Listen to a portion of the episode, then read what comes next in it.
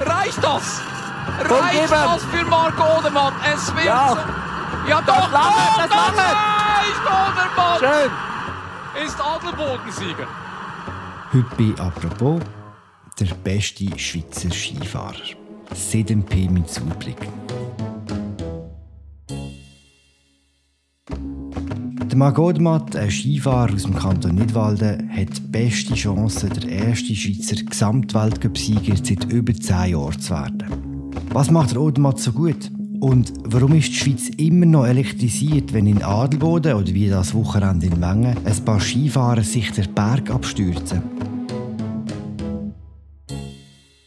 Das beantwortet Philipp Rennisbacher. Er ist Leiter vom Berner Sportteam bei Tamedia und er schreibt über Ski, Schwingen und Eishockey die Berner Sportdreifaltigkeit sozusagen. Mein Name ist Philipp Loser und das ist eine neue Folge von «Apropos» im täglichen Podcast vom Tagesanzeiger und der Redaktion Tamedia. Sali Philipp. Hoi, hoi. Philipp, nehmen wir am Donnerstagmorgen auf und du bist jetzt in Wengen, wo das Wochenende am Lauberhorn diverse Skirennen stattfinden. Was siehst du, wenn du aus dem Fenster schaust? Ja, von mir, von meinem Balkon aus ein Teil von der Strecke tatsächlich. Zwar weit weg, aber äh, es sieht wunderbar aus. Sonne scheint, es ist kalt, aber so ein richtiger Wintertag, wie man sich, wie man sich vorstellt. Aber ich sehe auch, wenn ich rechts schaue, auf dem Dorfplatz so ein, bisschen, äh, ein Festzelt, Getränkestand. Ich weiß nicht genau, frage mich ein bisschen, was es denn ist. Ob es hier Party gleich wird geben und Post abgehen oder, oder ob es tatsächlich ein bisschen ruhiger wird sein. Also heute wird es sicher noch ruhig sein, aber ich bin gespannt auf das Wochenende. Publikum hervorragend, Stimmung hervorragend. Grosse Feier, grosses Ereignis, Top-Party hier. Naja, all die Bilder aus Adelboden vom letzten Wochenende. Äh, dort hat es ja recht böses Blut gegeben, weil so viele Leute ohne Maske unterwegs waren. Der, der Manuel Feller, der, der Zweiter geworden ist beim Riesam, hat das so zusammengefasst. Heute Abend die offizielle Siegerehrung vor vermutlich tausenden Fans hier. Werden Sie sich die Kugel selber abholen? Ich glaube, das muss ich schon ausnutzen, so eine Atmosphäre. Mal werde mich von den Leuten fernhalten. Die Schweizer gehen ein bisschen einen anderen Weg, die versuchen in einem Wochenende alles durchseuchen. Tut man für Wengen mit ähnlichen vielen Zuschauern rechnen? Ja, ist noch schwierig zu sagen. Der Vorverkauf ist nicht so gut angelaufen. Also, ich denke mal, es wird maximal 50 Prozent der Auslastung sein, was man vor der Pandemie hatte. Und gleich stellen wir vor, dass es knapp 20.000 werden sein am Samstag bei der eigentlichen Lauberhorn-Abfahrt. Der Vorteil gegenüber Adelboden ist ein bisschen, dass sich das in Wengen besser verteilt. Also in Adelboden hast du die Ziel-Arena mit dieser Tribüne, wo jeder dicht an dicht steht. In Wengen ist es das so, dass im Ziel gar keine Tribüne hat das Jahr. Die Leute verteilen sich ein bisschen rund um die Strecke. Und darum kann ich mir vorstellen, dass es vielleicht ein bisschen weniger schlimm wird. Aber ja, Maskenpflicht ist auch hier nicht. Es wird Ordnungsdienst geben, wo, wo die Leute ein bisschen wird antreiben, die Maske zu tragen. Es gibt vielleicht auch ein Gewinnspiel für die Leute, die eine Maske anhaben. Die können irgendetwas gewinnen und so. Aber ja, ich, ich bin da sehr, sehr skeptisch. Ich glaube, die Eigenverantwortung funktioniert nicht, wenn es um so etwas geht. Also nur bis zum zweiten Bier. Ja, genau, genau, das kann man sagen. Aber es ist noch lustig, wenn ich das vielleicht anfügen kann. Bei Manuel Feller, er, ich hatte ja noch Kontakt mit ihm, Adelboden. Er hat hier nach seinem zweiten Platz im Riesenslalom noch so ein bisschen gefeiert mit seinem Fanclub. Das waren vier Leute, gewesen, unter anderem sein Brüder und sein Cousin. Und gerade die zwei habe ich dann gesehen, spät abends in der Dorfstrasse Adelboden, natürlich äh, schön angeheitert. Und die haben sich überhaupt nicht an die Corona-Massnahmen natürlich gehalten und haben dann immer Kontakt mit dem Manuel Feller. Also es ist, es ist schon eine Ambivalenz da, sagen wir es so. Mit der Grund für das grosse Interesse jetzt an der Rennen in Adelboden und in Wengen ist der Marco Odermatt. Der kann an diesem Wochenende im, im Berner Oberland seine Führung im Gesamtweltcup äh, ausbauen. Für all die, die nicht die grössten Skifans oder Skinerds sind, wer ist der Marco Odermatt? Ja, er ist eigentlich der, wo, wo die Schweizer Sehnsucht nach einem grossen Ski-Champion soll stillen und, und wird stillen. Wir haben schon super Fahrer aktuell, wir haben grosse Fahrer in den letzten Jahren. Güsch, Heinzer, äh, Feuz aktuell noch, aber das sind Fahrer, die wo in jeder Disziplin oder in zwei Disziplinen top waren. Äh, oder, oder wenn es hoch wie beim Janka nicht lang ist, ist gegangen. Bei Marco ist das ganz anders. Ich glaube, er kann, er kann die Szene dominieren in den nächsten Jahren. Bei ihm speziell ist, er ist ein Innerschweizer, er ist ein Patriot, er gerne, er geht gerne an ein Schwingfest. Für mich ist er so, so typisch bodenständig konservativ und hat gleich moderne, freche Ansicht. Also, meiner Meinung nach hat er auch neben der das Zeug zum Star, weil er, weil er auch nicht so langweilig geschliffen ist, wie andere Sportler vielleicht, weil er auch mal auf den Putz kann hauen, wenn es die Situation zulässt. Er behaltet seine Nähe zum Volk und zeigt gleich, das wollte ich, das kann ich. Das, äh, das, das äh, bringt er hervorragend über. Was macht er auf der Piste besser? Warum kann er in mehreren Disziplinen äh, gut fahren? Im Vergleich zu den Leuten, die du vorhin aufgezählt hast, die in einer oder in zwei Disziplinen höchstens gut waren? Äh, der Paul Agla würde sagen, er fährt schneller als die anderen. Ganz einfach. ich, ich glaube, er hat eine geniale Technik sicher macht intuitiv oft das Richtige. Für mich aber so ein bisschen das Entscheidende ist, dass er ein extrem smarter Typ ist. Er weiß, wo er muss riskieren muss, er weiß, wo er muss intelligent fahren muss. Der zweite Adelbodenlauf ist für mich ein super Beispiel. Ja, das verhebt. Gut reinkommen. Er ist der beste Riesensalonfahrer der Gegenwart. Da gibt's überhaupt. Dann nimmt er ein bisschen Tempo raus, wo er weiss, er hat einen grossen Vorsprung.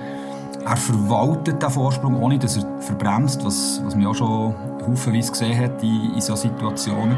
Und ja, deshalb schön. immer noch viel Vorsprung bei der zweiten Zwischenzeit. Und die Reife, die er hat, das ist schon faszinierend, weil er erst 24 ist und meiner Meinung nach noch so ein kleiner Lausbub, noch ein bisschen Flausen im Kopf hat und nicht in jeder Lebenslage jetzt überseriös überkommt.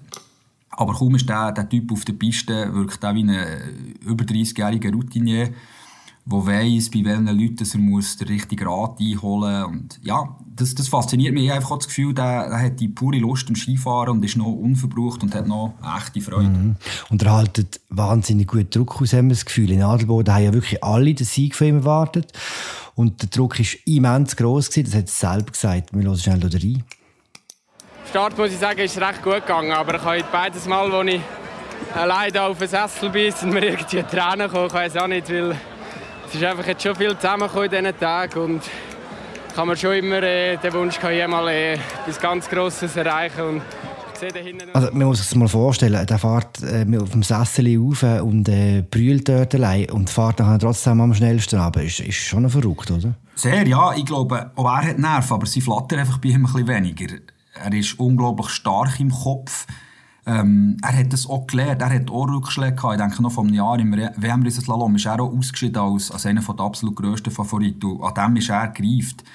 Ich habe ihn im, im Herbst äh, in Zermatt getroffen, zu einem längeren Interview und habe, ja, nicht nebenbei, aber einfach mal so ein bisschen gefragt, du, wie, wie siehst du es im Gesamtweltcup, was ist da dein Ziel? Und ich habe so ein eine ausweichende Antwort erwartet, aber, aber er steht her und sagt dann ganz klar, ähm, ja, ich will den gewinnen, alles andere wäre gelogen. Und das ist schon noch bemerkenswert gewesen, trotz dem zweiten Platz, den er im Gesamtweltcup letztes Jahr hatte. Es hat aber auch nicht überheblich gewirkt. Er ist einfach so überzeugt von sich und er weiß, was er kann und so fährt er auch Ski. Mhm. Wie schwierig ist es eigentlich, den Gesamtweltcup zu gewinnen? Ja, also die, die grosse Kristallkugel, das ist so der heilige Gral vom, vom Skisport ich glaube, es ist schon mehr wert als ein Olympiasieg oder ein WM-Titel. Das, das tun wir so ein bisschen hochsterilisieren, wir Medienschaffenden. Aber da gibt es viele Zufallssieger, was es äh, über eine ganze Saison mit 37 Rennen in diesem Winter nicht kann geben kann. Da kannst du dir als Fahrer ein, zwei schlechte Wochen leisten, aber eine dritte und vierte ist schon unverzeihlich. Und äh, ja, der Rennkalender ist, ist so überladen, es gibt keine Pause, die Belastung ist so hoch da musst du unglaublich parat sein. Ich habe manchmal das Gefühl, äh, der Rennsport äh, frisst seine eigenen Kinder auf, wenn ich, wenn ich an, das, äh, an das Programm denke. Vor allem momentan, oder? Es hat viele Fahrerinnen und Fahrer gegeben, die wirklich äh, nach so einer Saison total kaputt waren und fast so ein einen Burnout-ähnlichen Zustand sind Also das darf man nicht unterschätzen. Darum ist es extrem anspruchsvoll. Du hast kürzlich den Alexis Pinturo äh, interviewt. Der hat letztes Jahr den Gesamtweltcup gewonnen, vor dem Marc Odermatt. Und er hat extrem viel aufgegeben, dass er äh, den Gesamtweltcup kann gewinnen kann, oder? Ja, es war noch, noch spannend, mit ihm darüber zu reden. Er ist halt jemand, der wirklich nichts dem Zufall überlässt. Und wo er schon Entscheidungen trifft, äh, die unpopulär sind, sagt er selber, vor allem seinem privaten Umfeld gegenüber. Er, er stößt bewusst auch Leute vor, vor den Kopf, wo er sagt, es muss sich alles um mich drehen, ich muss egoistisch denken, ich muss auf mich schauen, auf meine Erholung alles meinem Erfolg unterordnen. Das heisst, wenn halt jemand noch mit ihm essen oder, oder einen Film schauen dann sagt er, nein, ich muss um halb zehn ins Bett, weil ich muss morgen fit sein. Das ist jetzt nur so ein Detail. Aber, aber er ist da extrem. Er hat das ein privates Team um sich geschert, er hat sich losgelöst, teilweise vom französischen Verband. Aber da ist er auch nicht allein. Das Lara Gut, Petra Wilhova, früher der Marcel Hirsch, die haben das so gemacht. Also da könnte man noch diverse aufzählen. Macht das der Rodermatt auch so? Nein, und das ist für mich eindrücklich. Er, er setzt dort einen Konterpunkt. Er ist eigentlich voll in, den Schweizer Verband integriert und hat doch kaum extra Würst. Ich habe manchmal das Gefühl, er, er schläft fast lieber im Doppelzimmer als im, im Einzelzimmer. Er, er braucht es irgendwie. Er ist schon viel unbeschwerter als jetzt zum Beispiel Petra Wölhova, die ich vorhin erwähnt habe, die letztes Jahr bei den Frauen den, den Gesamttag gewonnen hat. Der ihre Trainer hat mir mal gesagt, ähm, er sehe seine Athletin eigentlich nur im Trainingsanzug. Und das ist beim Marco schon ein bisschen anders. Der, der fährt auch gerne Wasserski, der macht Skitouren, spielt Tennis, Golf. Ich habe das Gefühl, dass für ihn Skifahren extrem viel bedeutet, aber eben nicht alles. Und dass das genau sein Erfolgsrezept ist. Und äh, er will da die Spitze, der weiss, dass er es kann. Aber ja, der hat als Bub ist der gerne im Tiefschnee gefahren, über Hügel gesprungen und er hat auch als, als wirklich kleiner Bub die, die, seine gleichaltrigen Kollegen auch nicht übermäßig dominiert. Das hat immer so ein bisschen andere Sachen noch im Kopf gehabt.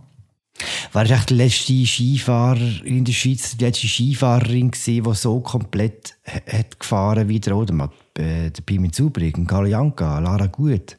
Ja, ist noch schwierig. Also, ich, ich tue mich da schwer mit Frauen und Männern zu vergleichen. Also jetzt nicht wertend gemeint, aber es, es finde ich schwierig, wenn wir bei den Männern bleiben.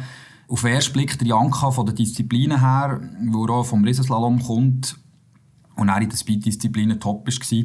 Aber er ist ein anderer Fahrtyp, oder? Er ist kraftvoller unterwegs. Vielleicht hat er auch darum seine körperlichen Probleme bekommen. Darum finde ich schon, dass, dass der Pimi Zurbriggen eigentlich eine gute, gute Referenz ist. Klar ist es auf einem Weg für Wege, Jahrhundert-Skifahrer, der so viel gewonnen hat, dass der, der Marco Odermatt noch fast nie. Aber sie selber sagen beide, ja, sie, sie sehen ihn in den Bildern wieder. Also sie, sie ähneln einander, Punkt auf Fahrstil, Eleganz. Und ja, die 40 Weltcup-Siege, die der Pirmin Zurbriggen hat, äh, das halte ich nicht für unmöglich, dass das der Marco erreicht. Warum sind die Schweizer Skistars so beliebt bei der Bevölkerung? Auch im Vergleich, jetzt sagen wir, zur, zur Fußballnationalmannschaft, wo das Verhältnis viel gespaltener ist. Hat es vielleicht mit dem was du am Anfang ein bisschen angedeutet hast, bodenständig, patriotisch und so weiter? Ja, ich glaube schon. Also, es gibt ja bei der Schweiz schon, sage jetzt mal, Fahrerinnen, die, die vielleicht ein bisschen polarisieren. Aber, aber ich weiss, wo, worauf die Frage abzielt. Ich glaube einfach, dass die Skifahrer recht nahbar sind. Wir, wir Journalisten bezeichnen die Szene manchmal schon als, als Streich und so. es ist so ein bisschen, man kommt da die, die Sportler her, die haben etwas zu sagen. Nachher hat es Walliser, Berner, Zürcher, Bündner, also jeder findet sich vielleicht irgendwie wieder. Und was, ich, was mir auffällt, ist einfach, dass die Fahrer oder die Fahrerinnen wirklich recht viele äh, Emotionen zulassen und die auch teilen mit dem Publikum. Ich glaube, das kommt extrem gut an. Du bist ja regelmäßig in diesem Streicheln so unterwegs und kennst die Fahrerinnen und Fahrer äh, recht gut. Wenn man jetzt von außen drauf schaut, so als Zuschauer von Rennen, haben wir das Gefühl, man muss schon auch ein bisschen gesponnen sein, um so schnell den Berg zu fahren. Und es gibt ja ein Beispiel, oder? Es, äh, der Galiank hat nie etwas gesagt. Der Pimin Zubrickend ist äh, hochreligiös gewesen und hat auch sehr komische Ansichten geäußert später in seiner Karriere. Der Peter Müller ist wahnsinnig verbissen gewesen und der Paul Akala ist immer ein bisschen durchgeknallt gewesen. Stimmt der Eindruck oder ist es ein bisschen verkürzt? Äh, ja, also, das sind natürlich extreme Beispiele. Aber ich glaube, es gibt schon in jedem Sport wahrscheinlich die, die Durchknallten, die so ein bisschen eine Ecke abhaben. Oder? Aber ich glaube, als Skifahrer, du musst jahrelang früh aufstehen auf den Berg, wenn es dunkel ist, es ist, es ist eiskalt und früher an Zehen. Du, du quetschst die zwei Nummern, zu kleine Skischuhe rein, oder, damit du Halt hast, stürzt dich dann auf blankem Eis äh, den Berg runter, machst stundenlang Kondition im Sommer äh, und das eigentlich für eins, bis zwei Minuten Rennen, oder, und hochgerechnet auf eine Saison für eine halbe Stunde. Also wenn du das so überlegst, ja, musst du vielleicht einen speziellen Charakter haben, oder? Warum sind die Schweizerinnen und Schweizer immer noch so fasziniert vom, vom Skirennen? Gute Frage, habe ich mir auch schon gestellt. Vico Toriani hat es halt schon in den 60er gesungen, oder? Alles fährt Ski, auch die SRF-Skizahlen, also die, die Zuschauerzahlen, das ist extrem, oder? Ich glaube, der Marktanteil ist pro Rennen bei 63 Prozent. So habe ich auch mal in der Statistik gesehen, vor, vor ein, zwei Jahren. Und da, ich glaube, 380.000 Zuschauer pro Rennen. Das sind deutlich mehr als noch so vor zehn Jahren ich glaube, wir haben ein bisschen DNA. Wir kleinen Schweizer sind halt im Skifahren jemand und wir sind es mit wenigen Ausnahmen fast immer gewesen. Aber ich bin da ein bisschen skeptisch, dass das so bleibt, was, was die Resonanz in der Schweiz betrifft. Weil, also wenn ich so ein bisschen 16-, 17-, 18-Jährige frage, schaut ihr Skirennen, sagt mir eigentlich jeder Nein. und, und die Fies muss schon aufpassen, oder? Die, die Skirennen, die sind noch wie, als ich ein kleiner Bub war, vor 30 Jahren. Also es hat sich nicht viel geändert. Und ich weiss nicht, wenn man da nicht ein den Anschluss verpasst. Also man muss sicher ein bisschen moderner denken. Ein Rennen, das wirklich zu denen gehört, die am meisten geschaut werden, immer noch heute, äh, ist das Lauberhahn vom Samstag. Was erwartest du jetzt äh, von diesem Rennen? für die Schweizer und so? Ein bisschen, bisschen Ausblick? Eigentlich sehr viel. Also ich glaube, in den beiden Abfahrten ist und bleibt der Beat Feutz der Top-Favorit, auch wenn er in dieser Saison jetzt noch nicht äh, ein Rennen gewonnen hat. Aber das ist sein Berg, das hat er unglaublich im Griff. Bei ihm ist mir die Frage, fährt er denn wirklich auch? Äh, seine äh, Lebenspartnerin erwartet das zweite Kind und der Geburtstermin ist sehr klein. Der Helikopter ist parat. Also das ist klar, wenn das Kind käme, dann würde der Beat gehen. Aber ich bin jetzt mal zuversichtlich, dass es äh, dass noch nicht so weit ist. Aber er ist vor allem nicht allein. Eben, es, ist, es ist der Marc Odermatt da, obwohl er noch nie hier in Wengen gefahren ist. Äh, der Nils Sintermann, der, der Zürcher Ungerländer, so eine richtige Wildsau, ist extrem gute Form. Äh, Carlo Janka gibt hier seine Abschiedsvorstellung, auch der hat schon gewonnen. Also, ich glaube, das, das kann ein, ein grosser Schweizer Tag werden. Ja. Man hat es gesehen. Viel Spaß beim Rennen, Philipp. Und Messi. Danke. Das war unsere aktuelle Ausgabe zum Skifahrer Marco Odermatt und zu den Abfahrtsrennen in Wengen. Und das war es für diese Woche mit «Apropos» im täglichen Podcast vom Tagesanzeiger und der Redaktion der Media. Moderiert wird die Sendung von mir, im Philipp Loser und der Media Gabatuller. Produziert werden wir von der Vivian Koster und der Laura Bachmann. Wir hören uns am Montag wieder. Schönes Wochenende. Ciao zusammen.